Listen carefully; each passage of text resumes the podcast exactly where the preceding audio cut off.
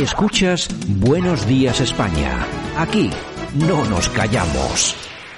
Y nosotros que en esta mañana vamos hasta París. Ahí está Debbie Rodríguez, director de la dialéctica nacional.es. Don Debbie, ¿qué tal? Buenos días. Hola, buenos días, Santiago. ¿Qué tal estás? Pues aquí estamos, como siempre, aguantando el, el tirón y, por supuesto, hombre, el tirón de todas, todas con la que nos está, con la que nos está cayendo, gracias al gobierno que tenemos, pues ahora ya tenemos cepa nueva. bueno, que todavía dice el ministro filósofo que no, que no sabe, ¿no? No ha tenido el gusto de saludarla y que no sabe, no tiene constancia de que tenemos nueva cepa en, en España. Pero eh, mientras tanto han llegado 350 vuelos desde Londres, así que imagínate tú cómo estará la cosa. Sí, o de, o de Londres o de Italia, porque ya vieron la, la cepa en, en, en, Italia, la tiene también en Bélgica, la tiene en Dinamarca, o sea, la tenemos los españoles seguro, o sea, segurísimo, y la tenemos en Gibraltar, o sea, Gibraltar pasas eh, eh, por el otro lado de la frontera y ya, ya, estás en España, entonces, claro, yo creo que las tenemos, pero aún no lo sabemos. O sea, lo más, lo más raro es que la gente diga, eh, tenemos, como lo ha dicho Sanz, tenemos que tener una respuesta conjunta entre todos los países europeos, ¿no? Y todos los países cierran la frontera y los vuelos con Inglaterra y España y Portugal, puertas abiertas. Dices, pero tú eres, eres el más tonto, o sea, de todos, de todos los que hay, y mira que tontos hay, o sea, hay un montón, pero tú el que más.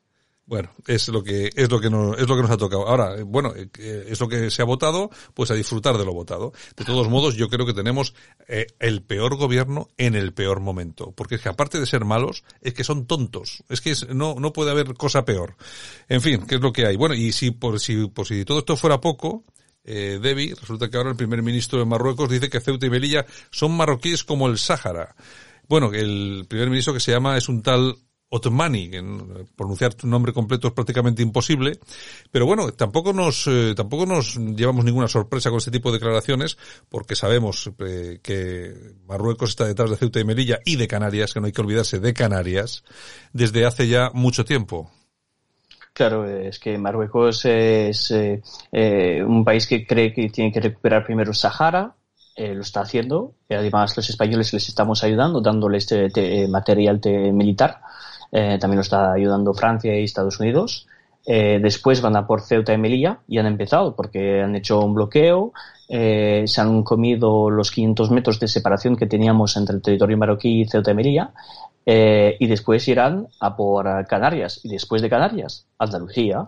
Claro, porque en su mitología el descendiente de Mahoma, que es el rey Mohamed VI, eh, tiene que conquistar terreno, conquistar mi territorio para satisfacer a su Dios. Claro, nosotros no tenemos ni fe, ni Dios, ni patria, ni nada. Entonces, claro, nosotros nos defendemos con los iPhones, ¿no? Pero ellos sí que tienen, para ellos tienen una mitología nacional. Ellos son los descendientes de los invasores eh, eh, que pasaron el estrecho de Gibraltar y que conquistaron eh, media Europa, ¿no? Hasta, incluso hasta Poitiers, ¿no? Entonces, claro, nosotros que solo vemos eh, los 20 últimos años y no tenemos comprensión de la historia larga que ha transcurrido desde, desde la, las épocas, bueno, pues, eh, desde hace dos de tres milenarios, ellos sí que tienen constancia de eso y se dan cuenta de cuál es su objetivo final, acabar con eh, la Europa cristiana eh, y nosotros nada, nosotros defendiéndonos. Lo que sí sería interesante es recordarles que Ceuta y Melilla son ciudades europeas desde el Imperio Romano han sido eh, primero del Imperio Romano, después han sido de Portugal y después de España. Entonces, claro, esos territorios son más occidentales eh, que muchos más. Yo le podría decir al rey de Marruecos, si tuviéramos un gobierno en condiciones, sería decirles, nosotros tenemos derecho a, conquistar Túnez, eh, que son ciudades estas que hemos conquistado a lo largo de los años, y, y, tenemos muchas ciudades del norte de África que realmente son occidentales, ¿no? Entonces, bueno, pues eh, eso es lo que tendríamos que plantearnos, pero bueno, de, con, ahora con Sánchez, pues ya, ya está identificando ahora él solo con las cepas y el pobrecito pues no, no se entera de nada. Bueno, a mí, las, a mí estas declaraciones me parece, bueno, que dentro de la normalidad de, de lo, no sé, de lo evidente, me parecen interesantes porque se producen en un momento muy duro, que es el de la pandemia. Lógicamente ellos saben exactamente qué es lo que pasa y aprovechan muy bien los momentos.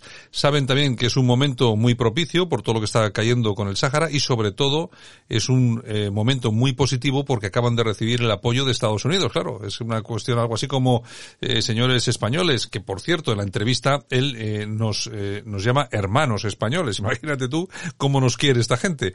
Bueno, pues precisamente precisamente eh, el, ese apoyo de los Estados Unidos es el que ha envalentonado ahora a esta gente, ¿no?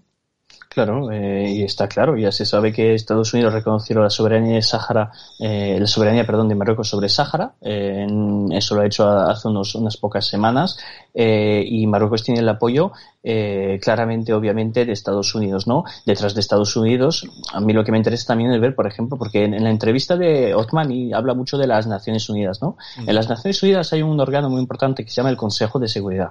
El Consejo de Seguridad está compuesto de cinco naciones importantes que tienen un derecho de veto, que tienen un poder eh, particular, peculiar dentro de la organización de la ONU, que es que son Estados Unidos, aliado de Marruecos, Reino Unido, bueno, o sea, eso ya es un... El Reino Unido siempre está con Estados Unidos, o sea que se puede eh, pensar que además para jodernos de lo de Gibraltar, pues estarán siempre detrás de Marruecos.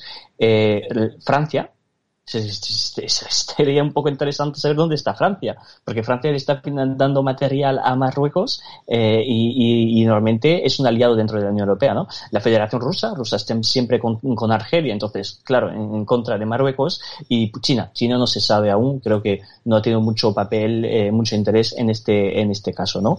Pero ya se ve que en los cinco, que normalmente son dos potencias occidentales, Estados Unidos y el Reino Unido, que deberían estar detrás de España por, por a nivel de civilización, eh, de, de, defender a Occidente, están detrás de Marruecos. El enemigo siempre está dentro. O sea, tú solo puedes estar traicionados por tus enemigos, por tus amigos, perdón. Y los amigos nos están traicionando y bien. Y nosotros no nos estamos, no nos estamos dando cuenta que eh, el enemigo lo tenemos dentro de nuestros propios amigos, dentro de la OTAN. Y eso, bueno, pues mientras no, no, no, nos levantamos la cabeza y, y nos demos cuenta de esto, pues nada, pues no vamos a hacer nada. ¿Qué te iba a comentar? Hay una cosa que también que me llama poderosamente la atención, que la gente no dé importancia. Pues claro, aquí cuando hablas, por ejemplo, de Al-Ándalus, eh, la gente siempre piensa en el Estado Islámico, que quieren recuperar Al-Ándalus. Y esto es, no es, no es que sea falso, es falso en parte, porque eh, Al-Ándalus lo quieren recuperar todos, eh, también Marruecos, lógicamente, ¿no? Eh, y siempre ellos han considerado que por lo menos lo que es la mitad de España, es más de la mitad de España, es al Andalus. Y yo creo que en su, en su referente eh, también existe eso y por eso también somos objetivos, no solamente Ceuta y Melilla, incluso Canarias, sino una parte muy importante de nuestro territorio nacional. Claro, pero es que el enemigo no solo está fuera, como te lo dije, el enemigo también lo tenemos dentro. Claro, claro. Tenemos un movimiento nacionalista andaluz, que de nacionalista tiene poco y de andaluz tampoco, pero que está diciendo que eh, Andalucía tiene más que ver con eh, los invasores que colonizaron el sur de, de, la península que con los reyes católicos. Sí, sí. O sea, eso no lo ha dicho eh, ningún marroquí, eso lo han dicho cargos, altos cargos de Podemos y ahora de, de no sé cómo se llama el partido ese, Adelanta Andalucía, no Sí. sé de dónde va. O sea, adelante no sabe de dónde va, pero bueno, adelante, ¿no? Y lo dicen los propios de- dentro de, de nuestra patria. Yo creo que incluso hemos tenido altos eh, eh, cargos eh, políticos que se convirtieron al Islam.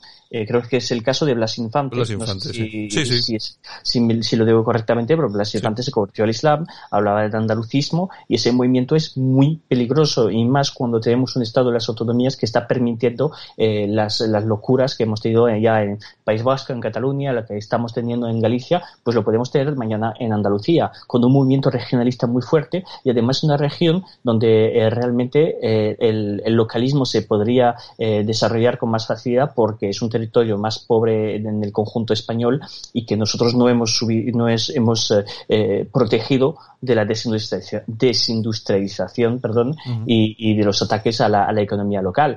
Ahí tienen una posibilidad de desarrollarse esos movimientos y si no lo hacemos nada, pues eh, eh, lo harán y con, el, con la ayuda además de, de Marruecos. Pues no sé yo exactamente qué frontera, qué, qué futuro puede tener ese, esa Andalucía eh, islamizada, ¿no? Eh, fuera de España y con un concepto absolutamente diferente de la vida, de cómo se enfoca el futuro al que tienen ahora. Mm, Bueno, yo quiero pensar que esos movimientos que lógicamente ya existen y no son pequeños, pero yo creo que nunca van a, por lo menos de momento, llegar a ser referente de nada. Pero sí es cierto que son importantes ahora mismo esos, esos movimientos, ¿eh, Debbie? Bueno, eh, tenemos un sindicato, el Sindicato Andaluz de Trabajadores, el, SAT. Eh, el SAT, que tiene bastante fuerza, que tiene bastante fuerza, que incluso tiene representación política eh, dentro de partidos de izquierdas en, Andalucía y que pueden en el día de mañana tener una representación bastante fuerte y, llegar a convencer sobre la idea de una Andalucía, vamos a decir, libre del Estado español, como dicen, ¿no? El problema es que el día en que se, se den cuenta del papel de la mujer en la sociedad islámica, pues ya veremos. cómo se van, eh, cómo van a organizar una, una gay pride en, en el Sevilla islamizado. Eh, eso me interesaría verlo, ¿no? A ver cuando, cuando van a, a salir ahí los, los LGTBIs con las banderitas y todo, que va a venir la policía eh, musulmana de la Sharia eh, a, imponer la ley islámica, ¿no? Eso, no, se han dado cuenta que la libertad de la cual están gozando solo la tienen dentro de un sistema occidental, cristiano, bastante liberal. No digo que sea perfecto, no creo que, incluso yo creo que hay que cambiarlo en muchos aspectos, pero no se dan cuenta que esta libertad de criticar lo que estamos haciendo ahora mismo, diciendo que Sánchez es un, idiota, un imbécil, pues eso no lo puedes decir en un país islámico y no lo puedes decir ahora muchos varios de Inglaterra diciendo el imán de este, de este barrio es un tonto, porque te vienen a pegar a casa, te vienen eh, eh, a, agredir, a atacar en las redes sociales primero y después físicamente. No lo puedes decir en Francia. Si, por ejemplo, en Francia en algunos barrios dices que Mahoma no ha existido, pues te matan. Te matan. O sea, es que, ah, es que hubo, hubo intentos de, de, bueno, es que no hubo intentos, es que lo ha hecho, lo han hecho con un profesor hace poco, le han degollado, eh, le han decapitado delante de la escuela, ¿no? Por decir únicamente que si tenía que preservar la libertad de expresión. O sea, hay que darse cuenta que el Islam no es una religión de paz y amor.